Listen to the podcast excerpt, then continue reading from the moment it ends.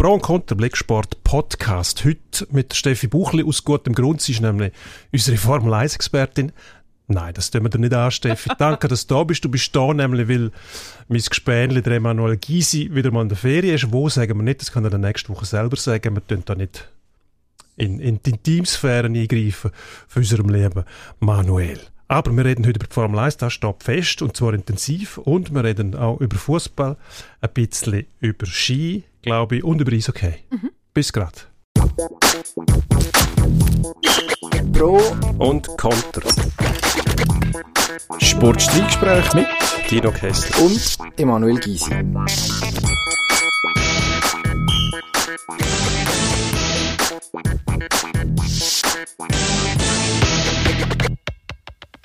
Formel 1. Was für ein Wochenende. Also, ich glaube, sogar die, die nicht für die Formel 1 sind, sondern gegen die Formel 1, haben müssen heranschauen und sind erstaunt gewesen, wie spannend so etwas sein kann. Ich bin nicht einmal gegen die Formel 1. Ich bin mehr so ein bisschen indifferent. Die, die ist einfach da, die Formel 1. Und diese Saison habe ich ein paar Mal gemerkt, oh wow, jetzt fange ich wieder an, mich mehr mit dem zu befassen. Und das Wochenende, das letzte, das ist einfach ein schlichter Wahnsinn gewesen. Unglaublich. Wenn man ich bin mit einem Onkel aufgewachsen, der ähm, selber mal noch Mechaniker war in den 70er Jahren, also so anekdotisch irgendwo hingereist ist, Zeltweg, und dann hat er mitschrauben dort. Und dann habe ich in seinem Zimmer mal so Formel-1-Reifen entdeckt und seither dann bist du einfach angesteckt. Eben, du kommst auch richtig draus. Ja, nein, das will ich jetzt nicht behaupten. Ich beschäftige mich ein bisschen mit dem und verfolge es natürlich auch Jahr für Jahr. Und die Entwicklung jetzt das Jahr ist wahnsinnig spannend gewesen, weil man wirklich wieder Spannung gehabt hat und nicht einfach nur ein Prozessionslauf jedes Mal, dass du gewusst hast, jetzt gewinnt eh wieder der im besten Auto. Um, ähm, und das bis zum Schluss. Also 22 Rennen, 6400 Kilometer und auf der letzten Runde wird das Ding dann entschieden und für mich eigentlich nicht mit einem guten Ausgang, weil ich zwar lustigerweise äh, die Halbsaison für den Max bin, weil ich wählen haben, dass die Spannung da bleibt und entsteht und am Schluss aber haben wir sagen, wie sich der zum Teil aufgeführt hat. aber ich muss sagen, die anderen machen es nicht besser. Nur habe ich dann gemerkt, ich bin tatsächlich auf der Seite vom Hamilton. Dort habe ich es dann gemerkt und ich habe auch gemerkt, am Schluss die ganzen Entscheidungen, egal was passiert, egal wie, wie schwammig die Paragraphen sind, es geht eigentlich nur darum, für wer das du bist. Ja. Und dann ist es egal, ob der Rennleiter recht hat oder nicht. Du bist einfach Gegner, wenn es nicht für deinen Liebling entschieden wird. Die Einfachheit vom Fernsehen hast du da erlebt. Wahnsinn. Und wie bist du denn vorne bist nie auf Hamiltons Seite gewesen, in den letzten Saisons? Doch, eigentlich immer, aber... Ah, und Max hat ihn dann abgelöst. Es, es ist re relativ emotionslos abgelaufen, weil man einfach gewusst hat, im Mercedes hat es zwei Leute, das ist der Hamilton und der Valtteri Bottas und der Bottas ist mehr oder weniger ganz klar Nummer zwei und der Hamilton hat keine Konkurrenz. Und dann ist langsam der Max aufgekommen und man gehofft hat, ja, er muss stärker werden, aber bitte nicht so gut, dass der Hamilton nicht Weltmeister wird. Und jetzt im letzten Jahr ist dann doch die Hoffnung da gewesen, jetzt könnte mal noch etwas anderes kommen. Du hast aber, Du hast jetzt mega geschwärmt, weil du Fan bist und weil du mhm. im äh, Zimmer von deinem Onkel einen Reifen und so weiter, alles schön. Aber es hat ja gleich ein Problem, finde ich, die ganze Sportart. Jetzt in dieser Saison, finde ich, ist es mir manchmal so gegangen, dass ich wollte rauskommen und ich bin nicht rausgekommen. Und das ist, finde ich, immer ein schlechtes Zeichen in einer Sportart müsste eigentlich relativ einfach sein, dass man sieht, wer gewinnt und der gewinnt dann auch. Ja, und alles, genau. was, was nachher passiert, ist überflüssig, finde ich auch. Ähm, wir kommen später dann noch auf, auf das zurück, auf das Regelwerk nämlich. Und äh, zu dem Regelwerk haben wir unseren Formel 1-Experten Roger Benoit, der immer noch in Abu Dhabi ist, ähm, nicht gerade live dabei, aber mit einer Sprachmitteilung, die er uns ähm, geschickt hat, eben zu dem Thema Regeln, Rennleitung, Michael Masi, der Australier, der negativ aufgefallen ist, dort erzählt er uns dann noch etwas dazu. Aber du hast auch noch etwas mitgebracht. Ja, ich habe mich müssen einlesen, wenn ich weiß, dass ich zu einem Formel-1-Experten im Podcast gehe, dann muss ich meine äh Hausaufgaben machen. Ich habe sehr viel gelesen, logischerweise jede Silbe, wo der Roger Benoit geschrieben hat. Und dann bin ich aber noch über einen Artikel gestolpert, wo mir auch gefallen hat, Philipp Schneider in der Süddeutschen. Ähm, ich, glaube, den Text müsste man so ein bisschen zum Schulstoff erklären. Weißt du, so wie die schwarze Spinne, die Leiden des jungen Wärters und so, müsste noch der dazukommen, weil es ja eigentlich wirklich geschichtsträchtig war, was wir erlebt haben. Und der hat das so schön aufgeschrieben. Ich tue ein bisschen zitieren, du kannst mich bremsen, wenn es dich langweilt. Oder ich sehe, wenn du einschlafst. also, das Wunder erschien sechs Runden vor dem Ende des mit großer Spannung erwarteten Saisonfinals der Formel 1. Das Mirakel manifestierte sich in Form der Nase eines Williams von Nicola Latifi. Der Franzose bohrte sie tief in die Bande am Hafen von Abu Dhabi. Zum ersten Mal an diesem Rennsonntag, an dem man sich noch viele Jahre erinnern wird, rückte das leibhaftige Safety Car aus. Das Safety Car, habe ich schon mal schön gefunden, das Safety Car. Zahlreiche Teile mussten eingesammelt werden und Lewis Hamiltons Butterfahrt zum achten WM-Titel mit fluffigen elf Sekunden Vorsprung vor Verstappen, dazu im schnelleren Auto, sie war plötzlich akut gefährdet. Wie ein Schatten fuhr nun Verstappen hinter Hamilton der wiederum im Heck des Safety Cars lauerte. Runde um Runde drehten sie im langsamen Tempo um den Hafen und Verstappen lauerte wie eine Katze vor dem Sprung. Fünf Runden noch zu fahren. Vier Runden. Drei Runden. Zwei. Dann der Funkspruch. Safety Car Ending. Ernsthaft vor der letzten Runde? Soll ich aufhören? Nein, ist gerade tönt wunderbar. Okay, Achtung. Ernsthaft vor der letzten Runde? Ja ernsthaft. Kurz vor der letzten Umdrehung deaktivierte das Safety Car, das Safety Car, tatsächlich seine Lichter. Das Rennen war damit freigegeben. Das bedeutete, eine Runde, eine verdammte Runde würde diese Weltmeisterschaft entscheiden. Die mit 22 Rennen längste der Geschichte und die erste seit 1974, in die zwei Fahrer punktgleich ins Finale gerollt waren. Was für ein Drama! No, Michael, this is not right, schrie Toto Wolf, der Teamchef von Mercedes, in sein Mikrofon. Er meinte Rennleiter Michael Masi. Der hatte zuvor Anweisungen erteilt, sämtliche zu überrundenden Autos vor WM-Rivalen für den Showdown aus dem Weg zu schaffen. Und Wolf wusste, Verstappen, er hatte Reifen, die fünf Runden alt waren, die von Hamilton waren 44 Runden alt. Hamilton trat mit einer Dampflok gegen einen Schnellzug. Hamilton hatte keine Chance. Wunderbar. Es geht noch weiter. Komm, wir lassen es. Ist, ist aber gut, oder? Das aber können wir weitermachen. Wenn man, wenn man sich wirklich damit nicht groß beschäftigt hat und das liest, gut, du hast ein wunderschönes Hochdeutsch auch, wie du, wie das vorlesest, ähm, Dramaturgie und Dramatik kommt wunderbar raus, um was es geht. Ich glaube, die Zuspitzung auf die, auf die allerletzte Runde und, und auch das Drama, das dahinter steckt, eben wegen der Ausgangslage, schimmert da durch, weil der Verstappen nicht hat müssen unbedingt ins Ziel kommen, der Hamilton aber schon. Ja. Darum hat er auch bei den Attacken vom, vom Hamilton gegen den, gegen den ähm, Perez zum Beispiel, ähm, Teamkollege von Verstappen, der können den Hamilton aufhalten, weil er auch gewusst hat, der darf nichts riskieren. Und der Verstappen selber, der gewusst hat, der darf nichts riskieren. Wenn wir beide rausgehen, dann habe ich gewonnen. Das war so ein bisschen wie ein Schatten über dem Rennen. Gewesen. Ja. Man hat das permanent gewusst und auch bei den, bei den Boxenstopp. Der Hamilton hat gewusst, wenn ich gehe Reifen wechseln, dann bleibt der draus. und ja. diese Ungewissheit, darum hat er gesagt, ich bleibe einfach draus, dann bin ich erst. Mhm. Egal, was nachher passiert. Du Umgekehrt hast du nicht gewusst, wenn du am Box gehst, kann es sein, dass das Safety Car früher reingeht, dann hast du vielleicht die gleiche Runde verloren. Oder bei dem Virtual Safety Car ist das Risiko besonders hoch gewesen, von der Hamilton reinzugehen. Und der Verstappen hat ähm, zweimal zusätzlich können Reifen wechseln. Also der hat den Vorteil immer auf seiner Seite gehabt, falls es sollte zu einem Boxenstopp kommen oder zu einem Safety Car Boxenstopp. Du hast ja schon etwas gesehen im Sport. Wie epochal ist für dich das äh, Finale von dem letzten Wochenende? Eben wird das so in den Geschichtsbüchern ein ganzes Kapitel haben oder ein Abschnitt? Es gibt so Ereignisse in der Geschichte von der Formel 1, die einem einfach bleiben. Ob man es live gesehen hat oder nicht, das sind die Senna Prost Prost Senna 89, 90 in Suzuka, wo sie sich gegenseitig abgeschossen haben, wo die FIA noch eingegriffen hat zum Teil. Dann äh, Schuhmacher ganz sicher, ähm, Regazzoni, Fittipaldi 74 ist mir jetzt viel zu weit zurück, das habe ich nicht, also so nicht mitgekriegt als, mhm. als Drama, aber ich glaube, die Ereignisse bleiben stehen. Nur das ist für mich jetzt nochmal eine Steigerung vom Ganzen, weil heute alles einfach viel exakter dokumentiert ist auch. Heute kriegst du den Boxenfunk mit, wie die Teamchefs mit dem Rennleiter diskutieren. Hat es früher alles nicht gegeben. Es war alles hinter, hinter der Kulisse. Gewesen. Und ich muss sagen, vielleicht ist es gar nicht so schlecht gewesen, dass man das nicht mitgekriegt hat, weil das Licht, wo sich die Formel 1 jetzt eintaucht hat mit den ganzen Diskussionen und den dem Bazar zum Beispiel von Jeddah, Saudi-Arabien, wo der Rennleiter quasi Red Bulls Angebot gemacht hat, sind er einverstanden, wenn wir euch keine Strafe geben, ihr gebt dafür den Platz zurück, geht meiner Meinung nach nicht. Das will ich gar nicht wissen. Ich will klare Linien, ich will wissen, der, der vorne ist, der gewinnt und nichts anderes. Und was interessant ist, und ich glaube, da können wir dann bald mal Roger Benoit noch zuschalten, wo ähm, etwas erzählt zu dem Rennleiter. Ähm, die ganzen Regeln scheinen mir auch nicht klar zu sein. Also es gibt, es gibt Paragraph zum Safety Car 48.12, der wird aber quasi ähm, kalt gestellt durch den Paragraph 48.13, wo eigentlich genau das Gegenteil behauptet. Ich bin froh, kommst du auch nicht raus. Ich habe wirklich gemeint, hey, ich, ich bin zu dumm für das, oder?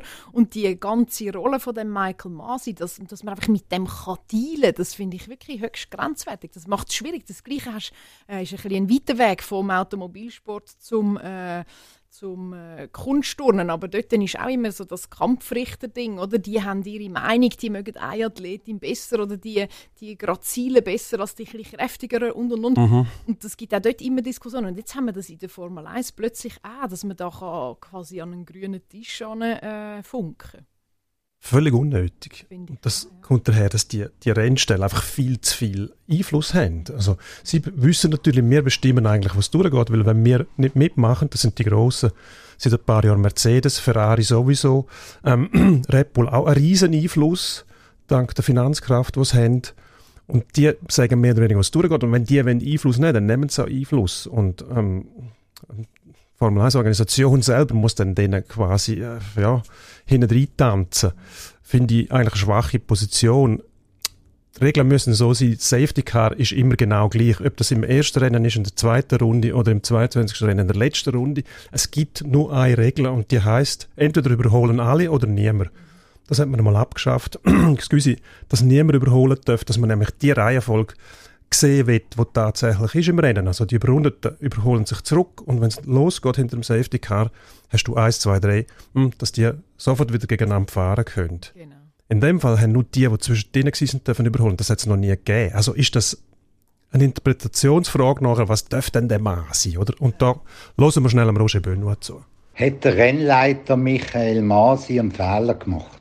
Nun, der Australier hat sicher nicht ganz nach dem Regelbuch gehandelt, aber er ist auch in Panik geraten, weil ihm Zeit ausgegangen ist. Er hat unbedingt ein großes Finale wollen und so hat er die fünf Autos, die zwischen Leader Hamilton und dem Verstappen sind, also der Norris, Ocon, Alonso, Vettel und Leclerc, sich zurückrunden lassen. Die sind dann am Hamilton und am Safety Car vorbeigerast. Aber da sind irgendwo auf der Strecke auch noch der Ricciardo, Stroll und Schumi gesehen. Die haben sich dann nicht mehr können zurückrunden dürfen. Und so ist der Neustart für die letzte Runde sehr umstritten gewesen. Über das Regelwerk von der Formel 1, so dick wie die Bibel, wird schon seit Jahrzehnten diskutiert, aber es kommen in diesem Hightech-Sport immer mehr Seiten dazu. Der absolute Regelkönig ist übrigens der Alpha Sauber Sportdirektor Beat Zehnder. Er kennt das Monsterwerk sicher besser als der Michael Masi. Ist der Max Verstappen ein verdienter Weltmeister? Eine Frage, die natürlich viele Emotionen beinhaltet. Aber aufs Jahr raus gesehen hat der Holländer den Titel sicher verdient. Aber wenn einer erst elf Kurven vor dem Ziel das erste Mal in Führung geht, dann hat er einen Lottosechser kassiert. Und der hat dem Trenngöttin in Form vom Latifi-Crash geschenkt. Klar auch, dass der Hamilton nach einem so einem Finale traurig, wütend und enttäuscht war. Danke, Roger, dass du uns schnell äh, erhellt hast mit deinem Fachwissen, was man noch gehört haben, sehr interessant. Schluss, der, der am besten daraus kommt bei dem Regelwerk, ist unser BA Zehnder von Sauber. Also wirklich ein monumentales Werk, wo man, wo man sich Zeit nehmen muss, um das zu studieren. Und, aber Steffi, das ist ja eigentlich nicht der Sinn davon. Und wenn sich sogar der Beat Zehnder darüber aufregt, was er ja macht, dann sagt das auch sehr viel aus. Oder ich glaube, im Sport geht es ganz fest um Nachvollziehbarkeit von Regeln, von Entscheidungen. Ich glaube, nicht darum sind so die Ursportarten ganz simpel irgendwie. Ein Stein weit rühren, irgendwo plumpst er runter, Messband holen, messen, gewinnen, zweite, dritte. Und wenn es so komplex ist, dass ein Normalsterblicher das nicht mehr nachvollziehen kann, dann ist es nicht mehr lustig, weil dann fühle ich mich als Zuschauer dumm und das ist schlecht. das ist nicht das, was du willst. Mhm. Du hast die Möglichkeit, in der, in der Formel 1 geht es grundsätzlich geht's um Zeit. Wer ist schneller als der andere? Und die Einheit hast erstens mal die Tour, die läuft in der Qualifikation. Da siehst du wunderbar, der ist schneller als der andere. Der Unterschied auf der Piste sieht niemand. Also die sind alle etwa gleich schnell. Es ist wie beim Synchronschwimmen, sind alle synchron. Ja. Nur der Fachmann sieht tatsächlich, wer noch synchroner ist als der Rest. Aber im Rennen ist es wunderbar. Der, der zuerst über die Ziellinie fährt, der muss einfach gewinnen. Mhm. Dann will ich nicht vier Stunden warten, nachher, bis ich erfahre, ja, aber dort hat der das falsch gemacht. Darum muss auch im Rennen sofort eine Entscheidung kommen. Und wenn man hört, dass der Roger jetzt sagt, der Roger Benoit, dass der Masi hat wählen, dass, dass es noch eine Entscheidung gibt und dass das Rennen nicht hinter dem Safety Car endet, dann muss ich sagen, Bullshit. Weil ist mir gleich hinter dem Safety Car oder nicht, aber jetzt eine Entscheidung und nicht nachher noch Proteste und Diskussionen, dann sollen sie das auf der Strecke noch, dann müssen sie halt die Regeln noch ändern. Verschlanken das Reglement, weniger Regeln und halt auch mal damit leben lernen, dass es Umfeld gibt. Ich meine, wenn man sieht, wie die rumfahren, mit welchem Tempo, mit welchem Irrwitzigen und die Verzögerungswerte, die die Kerren haben, das muss ein Umfeld geben. Und das ist Rennsport. Mittlerweile kann man sagen, es ist so sicher geworden, es kann eigentlich nicht mehr viel passieren. Also wenn der, wenn der äh, Grosjean, wo es durch die Leitplanke gequetscht hat, das Auto halbiert, dann brennt er noch eine halbe Minute, nachher einfach über den Zaun hüpft und davonläuft, muss ich sagen, ja, gut gemacht. Mhm wirklich gut gemacht. Sicherheitskonzept stimmt. Aber dann lasst sie doch fahren, um Himmels Willen. Und nicht, wenn einer mal einen anderen abdrängt, sofort mit Strafen kommen. Rennunfall, Pech kann, musst halt aufpassen. Was, was passiert denn jetzt mit dem Michael Masi? Oder? Der ist zu seinem Job gekommen, wie die Jungfrau zum Kind. Bleibt der?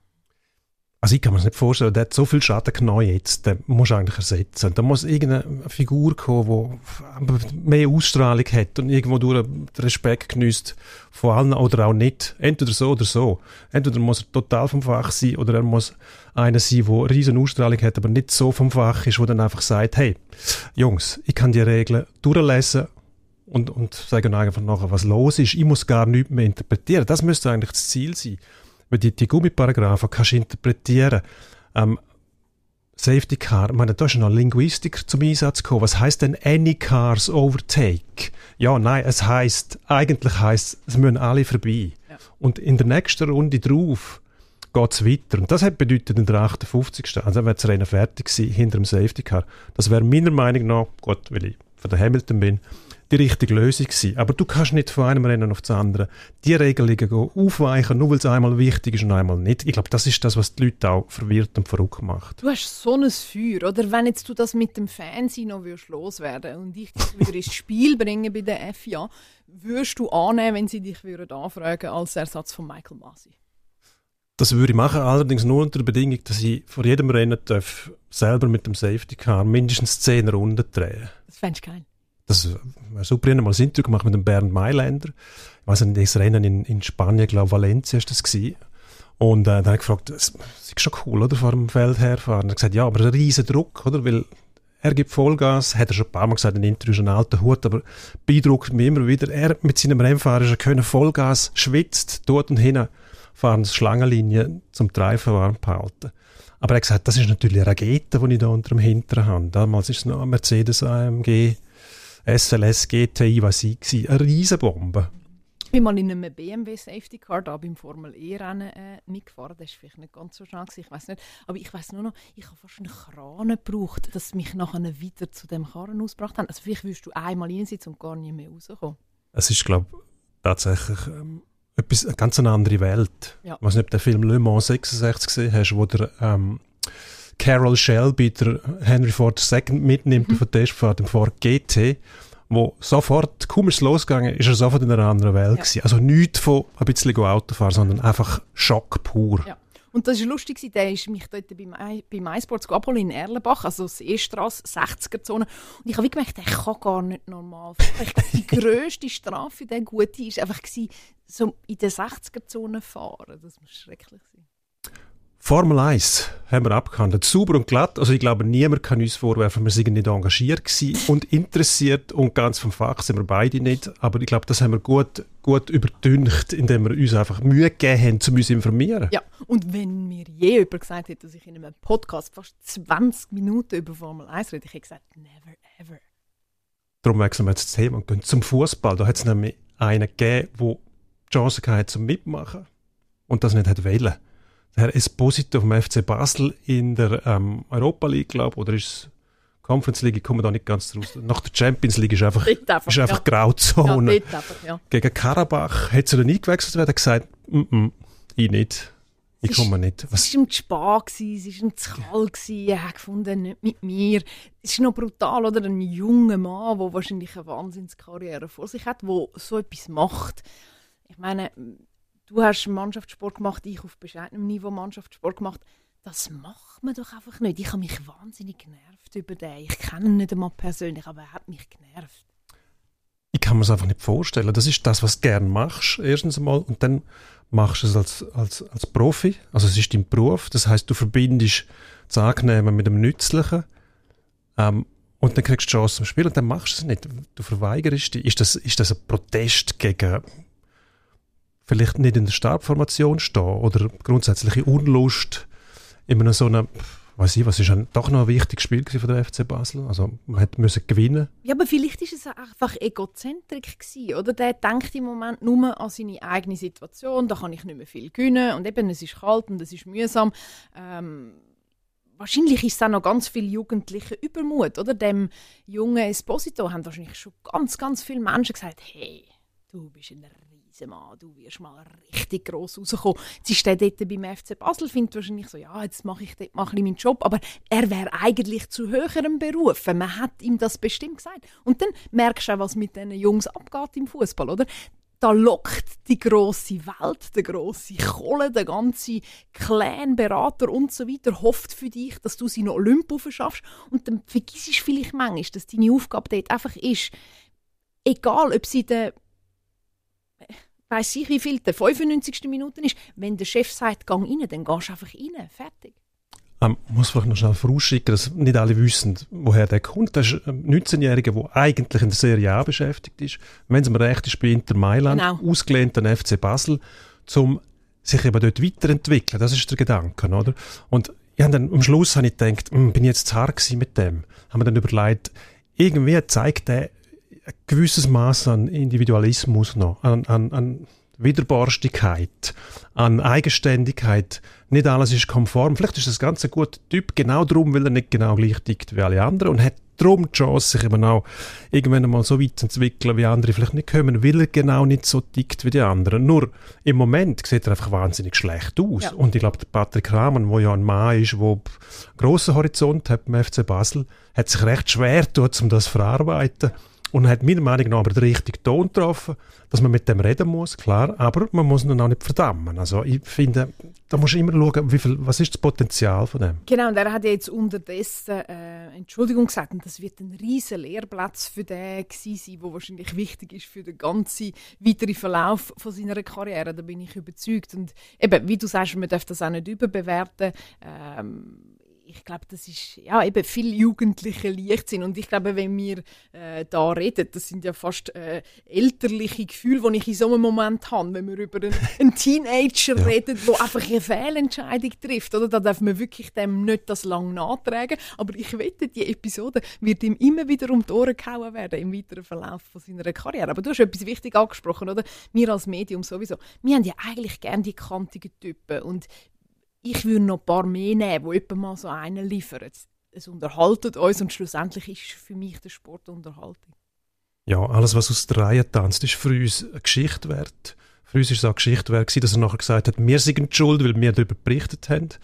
Ähm, das quasi, das stimme gar nicht, das Fake News erfunden, böse Menschen, oder? Auch das ist eine Reaktion, die man eigentlich verstehen kann. Man nimmt es als Journalist natürlich nicht gern hin, weil es einfach nicht stimmt, auch schlussendlich. Das ist dann aber auch korrigiert worden. Und dann muss man vielleicht mit einem Augenzwinkern auch zurückschauen und sagen, okay, junger Mann, aber so nicht, aber zeige uns jetzt, dass es auch anders geht. Was auch anders geht, ist ähm, Natur Energy Challenge in Visp. Die wären nämlich ursprünglich gedacht gewesen, um mit vier Mannschaften gespielt zu werden. Norwegen, nein, zuerst Russland, müssen wir sagen, Russland, Lettland, Slowakei und Schweiz. Dann hat zuerst die Russen abgesagt, die Norweger sind eingesprungen, die Norweger haben, äh, wir nehmen heute am Dienstag auf. Gestern, darf ich sagen, ist die Absage noch gekommen, Montagabend. Ähm, und dann hat man sich organisiert. Jetzt spielen Lettland, ähm, die Slowakei und die Schweiz und ähm, Lettland und, und äh, die Slowakei spielen am Mittwoch gegeneinander und die Schweiz spielt dann nachher am Abend jeweils gegen die beiden Gegner. Ähm, jetzt mal von der Meta-Ebene aus. Grundsätzlich ist es nötig, dass man das Turnier jetzt spielt, wenn man mal vom Sportlichen absieht. Eben, vom Sportlichen her völlig klar. Ähm, es braucht die Hauptprobe, es braucht nochmal ähm, einen möglichst ernsten Kampf. In dieser ganzen Pandemie-Thematik ist es natürlich grenzwertig. Sobald Flugzeuge voll Menschen hin und her kutschiert werden von einem Land ins andere, birgt das einfach im Moment das Risiko. Ich verstehe aber auch, oder, im Wissen, dass die Olympischen Spiele durchgeführt werden, ähm, muss der Patrick Fischer einfach irgendwo können seine Testläufe machen. Entsprechend verstehe ich natürlich auch, wenn man versucht, irgendeine Normalität herzubringen. Aber wie weit her das ist, ist mit dieser Normalität, sehen wir jetzt, wenn die Norwegen dann gestern absagen dann ist das einfach ein Zeichen stimmt einfach etwas nicht, oder? Und ich glaube, man muss schauen, dass man auch als Schweizer Hockey-Nazi, wo sehr hohe Popularität, große Popularität genießt, zu Recht auch. Das letzte, wo man gegen Deutschland verloren hat, es ein bisschen einen Einbruch erlitten, aber immer noch auf einem guten Niveau und ich glaube auch mit einer Philosophie, wo, wo der Schweizer Eindruck macht und sie beeindruckt auch. Allerdings man sollte das Blatt auch nicht überreizen. Ich glaube, im Moment ist das Verständnis oder die Bereitschaft, zum so etwas zu verstehen in der Bevölkerung nicht sehr hoch. Also man kann dann schon kommen und sagen, ja, wir müssen noch Sichtungstermin haben, bla bla bla und so weiter. Dann kommen die Nordamerikaner und sagen, nein, müssen wir nicht. Wir können nämlich einfach auch die Turniere spielen, ohne einen einzigen Vorbereitungsmatch. Und bei denen geht es auch. Natürlich kann man die nicht immer eins zu eins vergleichen, weil die meistens in der NHL tätig sind, wo ähm, halt noch eine andere Leistungskultur herrscht. Nur im Moment, ich muss sagen, ich hätte jetzt gesagt, wissen Sie was, wir verzichten auf die Challenge, wir machen unser, unser Trainingslager dort unter sicheren Verhältnis, kein Risiko, dass Externe reinkommen, kein Risiko, dass die angesteckt werden oder wir angesteckt werden, verzichten auf das Turnier, machen ähm, unser Trainingslager und gut ist. Ich Muss ich ehrlich sagen. Ich glaube, es wäre in dem Moment äh, sinnvoller gewesen, aber logischerweise verstehe ich dann auch, was der Verband für Ideen hat, um noch, äh, noch mal eine Bühne zu haben, noch mal von sich können reden machen. Aber ich glaube, im Moment wird das so, ähm, ja, wird man mit Argusaugen beobachtet und auch da eben ist dann nicht äh, fern, dass auch Wertungen reinkommen und die Leute finden, warum machen die das? Also ich glaube, es ist zentral, was du sagst. Man muss schauen, hat es noch einen Nutzen oder ist es im Moment dann eher einfach nur potenziellen Schaden, den man kann anrichten kann. Jetzt hoffen wir mal, dass die äh, Covid-frei bleiben in dieser Ding. Das wäre das Schlechteste, wenn so etwas jetzt noch passieren würde. Fingers crossed. Um, ähm, wir hoffen das Beste, das machen wir eigentlich immer. Und vor allem, wenn live im Fernsehen etwas passiert, dann hoffen wir noch mehr, dass es gut geht. Du hast eine Riesenerfahrung, wenn es darum geht, vor der Kamera zu stehen weißt, was passieren kann und was nicht passieren sollte. Was sicher nicht passieren sollte, ist ähm, Banner bei der Ziehung, zum Beispiel in der Champions League, ähm, wo man genau das macht, was man nicht machen sollte, obwohl man eigentlich weiß, dass man es nicht machen sollte. Also es ist nicht ein Banner, der aus dem Nichts kommt, sondern man hat gewusst, die dürfen nicht in diesen Topf, oder? Mhm. Also wir reden von... Ähm, von der UEFA-Ziehung gestern. Man United und... Was ist es genau? Nein, doch. Schau, ich habe gestern, ich bin froh gewesen, hat es jemand anderes erklärt, als ich mit Blick TV reden zu dieser ganzen Geschichte. Oder? Das ist so ein scheiß Moment, Entschuldigung fürs Wort. Du hängst an einer, also es hat einen externen Datenlieferant und die Topfzuteilung ist einfach falsch gelaufen, mal per se. Nachher ist das äh, für den guten Herr Generalsekretär eine grosse Bühne, wahrscheinlich seine grösste Bühne, die er jeweils hat, der Moment, wo man die Zeug macht, wo er leitet. Und dann kommt der erste Fehler, oder? Nachher meinst du, okay, immerhin, ich habe es gerade gemerkt, dann kommt der zweite Fehler. Ich meine, das ist wie, es gibt nichts Schlimmeres als das, oder? Und wenn man das äh, auf einer, in einer kleinen Liga hat, erinnerst du dich noch an die Göpziehung dort mal im kleinen Schweizer Eishockey-Göpp, Willi Vögtli in Blut geschwitzt, oder? Seich passiert, falsche Mannschaft gezogen und so. Also Freiburg ist dort noch gezogen worden, obwohl die schon aus, ausgeschieden sind? Genau. Genau. Falsches Zettel im Kügeli. Punkt. Und schon ist es passiert, oder? Das ist kleiner Schweizer Cup. Kann mal passieren, hat man ein bisschen gelacht in der Szene, aber ist so ein bisschen ein Aufreger in der Bubble gewesen. Aber da die UEFA, oder, wo ohnehin schon Target ist. Man mhm. schaut immer, was die machen. Das ist natürlich eine Wahnsinnsblamage und es tut mir leid für, für die im Hintergrund, oder? Ich glaube, der, der Typ wird poltert haben äh, äh, gestern, das kann man sich gar nicht vorstellen. Aber was ist denn da eigentlich schief gelaufen? Sie haben ja immer Juristen dort, Notar, äh, haben sie dabei, die dann noch vorgestellt werden, wo so vorgestellt werden, Name, Titel und Funktion. Und Funktion ist meistens, wird noch erklärt, der schaut, dass nichts schief läuft. Ja. Und trotzdem läuft es schief. Was machen denn die dort? Schauen die gar nicht her, weil die einfach so froh sind, dass sie dabei sind und einfach denken, ja, es geht eh alles gut. Weißt du noch, bei diesen Fernsehsendungen, wo es mit Geld zu gewinnen hat, Unterhaltungssendungen, hat es doch immer einen Jurist gehabt, der immer in einem bitteren, in einem irgendwo an einem Tisch gekocht ist und äh, müssen sagen, jawohl, das Los ist gut und nachher hat man den Gewinn können auszahlen. Und die sind ja auch so eigentlich da, oder? Aber sobald du dann Technik im Spiel hast, ich verstehe nicht recht, warum sie das Ganze nicht quasi analog gemacht haben. Ich glaube, analog wäre das safer gewesen. Da hättest du dreimal können kontrollieren haben wir wirklich alle, äh, ist alles richtig, was wir da machen. Ich glaube, in dem Moment Live-Technik zu haben, das ist recht brutal. Also jetzt mit meinem Halbwissen, was man da jetzt sagt, due to technical problems, hat man dann erklärt und so. Wenn es wirklich ein Datenlieferant war, dann frage ich mich eben, warum in so einem Moment nicht analog gehen. Wäre irgendwie gescheiter. Endspurt. 1-4-0-6-1-4. Das sind die Resultate von Borussia Mönchengladbach. Man hat gesagt, es liegt an der Mannschaft, nicht am Trainer. Mag sein, dass man da in der Vergangenheit einen Haufen falsch gemacht hat und etwas verpasst hat, bla bla bla. Aber die Resultate stehen. Kann sich der Adi Hütter noch, noch heben in, in Gladbach? Ich glaube, er kann sich äh, mittelfristig nicht mehr heben. Es kommt jetzt eben zuerst der Vorwurf, quasi, äh, die Mannschaft muss reagieren und so, aber nachher kommt es dann wie immer, am Schluss ist gleich er äh, der, der muss gehen. Geht fast nicht anders. Oder? Ja. Also, Sind wir einig? Das ist nicht lustig. Nein, es ist nicht lustig, aber es, er tut mir irgendwie auch leid. Er Ja, hat, glaube etwas übernommen, wo man, wo man gar nicht hat richtig können einschätzen und Aber gleich, ich muss sagen, die Mannschaft hat Bayern geschlagen 5-0 und nachher verliert sie 6-0 gegen Freiburg. und das ist für mich als ehemaliger Sportler das Zeichen dafür, dass man dort selber nicht genau weiß, was läuft, weil derige enorme Leistungsschwankungen, die kannst du dann zum Teil erklären mit Druck und kein Druck. Klar, wer gegen Bayern spielt, ist immer Aussenseiter und Nur gewinnen. Mhm. kann nur gewinnen und gegen Freiburg solltest du daheim gewinnen. Aber das sind, das sind Mechanismen, die Profisportler kennt. Die sollten eigentlich können umgehen mit dem. Und wenn es dann derige Ausschläge gibt, gut. Clara Gut hat uns überrascht. Wir haben nämlich getippt, letzte Woche, was macht Lara in St. Moritz? Ähm, der Experte Gysi, Ski-Experte Gysi, jetzt kann ich wunderbar über ihn herfallen, weil er sich ja nicht verteidigen kann, hat gesagt, keine Chance, dass die das Rennen gewinnt. Und was macht sie? Sie gewinnt das Rennen. Und äh, da hast du es. Emanuel Gysi und wir sind froh, dass sie nämlich am nächsten Tag bei dem Sturz nicht allzu schwer verletzt worden ist, hat wüst ausgesehen.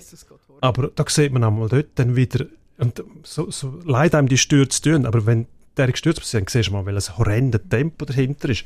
Das sieht man sonst manchmal gar nicht mehr. Das ist im Skirennen wirklich sehr schlecht zu erfassen und man meint dann immer wieder, die sind relativ nah bei uns als Hobby-Skifahrer und wenn du dann das siehst, merkst du, das ist eine andere Liga. Einfach. Äh, zum Glück ist sie gesund. Willst du, willst du mir mal etwas fragen, Menschsport? Was soll ich jetzt fragen? Du kannst mich fragen, ähm, was mit dem FCZ passiert ist. Weil auch dort muss ich, ich will nicht schon wieder selber der sein, der auf dem Emanuel Gysi rumhackt. Also äh, Lausanne FCZ am letzten Samstag stolpert der nächste grosse über Lausanne. Wir lösen auf. Die Gysi hat dort mal gesagt, ja. Und ich natürlich als Anhänger vom FCZ dann gesagt, der FCZ pfeift auf Stolperstein. Und zwar auf sämtliche, die da kommen, egal woher das die kommen. Und, und wer dort mitspielt und wer es schon geschlagen hat. Der FCZ ist jetzt einfach in einer riesen Form und die Form wird jetzt ja, es konserviert. Konserviert. Und du meinst, sie werden dann Meister? Ja, unbedingt. Haben wir Ich habe mit unserem Sendeleiter Daniel Egli auch schon geredet und er hat gesagt, wenn Gut. nicht jetzt, Hey, wenn sorry. dann, wir machen es. Ich habe Wir machen es jetzt einfach. und ich bin neben Daniel Egli gesessen und es war so anstrengend, gewesen, weil die Fanoptik ist so, oh, es ist so schlimm. Gewesen. Und so hat, hat er einer, einer anderen, der nebenzu geguckt ist, der nicht so viel Ahnung hat von Fußball, hat er eigentlich die ganze Fußballhistorie vom FC Zürich erzählt. Also Dani Egli, komm, benimm dich wirklich. Und das ist nicht objektiv, wenn du dich auf ihn beziehst. Das bringt gut Nein, ist da in dem Experten-Podcast. Ja, es ist absolut. Wir sind voreingenommen, wir sind blind. Ja, los der Und, äh? Ähm, weiß es nicht. Okay, Gruß. Ski. Marco Odermatt in Val d'Isère. Das ist das Wohnzimmer von Lexi Pinturo, am Franzosen, wo äh, ich habe dem zugeschaut, wie der gefahren ist, der zweite Lauf. Wirklich schwierig gesteckt, der Mittelteil, wo es die hat es ausgehebelt nach und nachher, haben, äh, haben den Kurs nicht mehr können heben, wirklich schwierig zum Fahren. Und dann kommen die und die fahren wie verschiedene durch. Und hast das Gefühl gehabt, Pinturo, oh, wird schwierig. Noch besser fahren als der. Und dann kommt der Odermatt. Eine Wahnsinnszukunft. Ich glaube, über den können wir uns noch ganz, ganz oft freuen. Der ist ja auch so unbeeindruckt, hat man das Gefühl. Das ist etwas, wo, wo dann schon sehr lässig ist zum Zuschauen. Und ich habe, äh, also eben auch da wieder, ich, du hast mich eigentlich eingeladen zu Themen, wo ich eigentlich überhaupt nicht wirklich fundiert kann sagen Aber der Odermatt ist gekommen und ich habe dort schon gefunden, was ist denn das für einer? Dann ist er noch frisch, wenn er redet. Ja. Wunderbaren Sagen für uns. Absoluter Sagen. Und eben die, die Ausstrahlung, die er auch hat, diese absolute Sicherheit, das ist das, was ich im Hirscher immer so bewundert habe. Egal wie schwer die Strecke war, du hast das Gefühl gehabt, der Kopf von dem bewegt sich nie. Das ist immer so ein Zeichen. Wenn der Kopf ruhig ist und der Körper gleicht alles aus, bügelt alles aus, aber der Kopf ist immer völlig ruhig und fokussiert. Ja, und übrigens zum eben nicht Experte sein, das ist auch meine Grossstärke, dass ich eigentlich nicht richtig gut kann. Ich kenne mich überall ein bisschen aus. Gut, im Hockey kenne ich mich zwangsläufig ein bisschen aus, aber sonst Nee. interessiert mich eigentlich alles, aber ich, ich kann mich nicht, ich kann mich nicht entschliessen, für was ich mich jetzt richtig will begeistern und, und mich auch drin reinfressen. Also ich liebe zum Beispiel Baseball. Nur Baseball findet bei uns nicht statt. Ich muss mich immer gedulden. Am 31. März 2022 ist Opening Day. Dann äh, spielen alle Teams, dann kann ich wieder schauen und, und mich wieder freuen. Aber bis dahin muss ich mich mit, mit alten Videos und so weiter und alten Spielen zufrieden geben. Du siehst, ich, bin- ich. Machst du das wirklich? Du schaust alte Spiele? Ich schaue zum Teil alte Spiele, ja, weil ich einfach wahnsinnig Fan bin von, von alten Pitcher, also die Werfer, die Technik. Ich habe selber Baseball, also Bälle daheim und versuche einmal die so zu heben, wie die werfen. Kannst die Bälle natürlich bei uns nie hinwerfen, weil das scheppert und tut, sind steinhart, aber es ist wahnsinnig interessant, wie die die Bälle ins Ziel bringen, mit einer Präzision und mit einem Tempo. Da gibt es die schöne Geschichte von Randy Johnson, das ist der Big Unit, gewesen, 2,10 Meter Werfer, hat überall gespielt. Der hat im Jahr 2001, glaube ich, hat der eine Friedenstaube abgeschossen. Das Video hast du sicher auch schon gesehen. Voll im Flug verwünscht. Die Taube löst sich quasi in, in einen Federball auf und, und ähm, gemessen worden 99 Meilen Fastball, also 160 Stundenkilometer von einem Stein getroffen quasi und dann pft, wahnsinnig faszinierend. Wenn man das auf YouTube anschauen nicht sehr appetitlich, aber ähm, interessant. Mhm, und jetzt wissen wir, was der Dino in seiner Freizeit so macht. Das ist eigentlich traurig. He? Baseball schauen. Nein, aber vor allem alte Baseball-Matches schauen, das ist wirklich groß. Ja, das ist irgendwie krank. Aber schaust du auch IB gegen FCB? Weißt du, wir Ähm, ein bisschen Tempo haben da. Ja, genau. Endspurt haben wir gesagt, wieder nicht geschafft. Jetzt musst du mich daran erinnern. Bei FCB schaue ich mehr oder weniger in der Hoffnung, dass es ein sauberes 0-0 oder ein 1-1 gibt. 0-0-1-1. Ich sage äh, 0-2. Basel gönnt. Gegen IB? Ja. Okay, wir nehmen die beim Wort. Das wird Ja. natürlich aufgelöst und Ja. weil du nächstes Mal wahrscheinlich nicht da bist, Und dann lachen. wird, äh, fallen wir über die her. Genau, macht nur. Wir hoffen, dass das passt hat und hoffen auch, dass wir weiterhin auf äh, die geschätzte Hörerschaft treu dürfen zählen bei Spotify, bla bla bla, was sonst die Podcasts noch gibt. Ich weiß es nicht genau. Das erzählt einmal der Manuel Gysi, der kann Bla, das bla, bla, wunderschön aufzählen, was es die überall gibt. Wir danken am Roger Böhner, wir danken dir, Steffi Buchli, dass du eingesprungen bist. Gern. Und ähm, wunderbar gewesen. Schöne Abwechslung. Danke vielmals. Gern. Tschüss. Ade.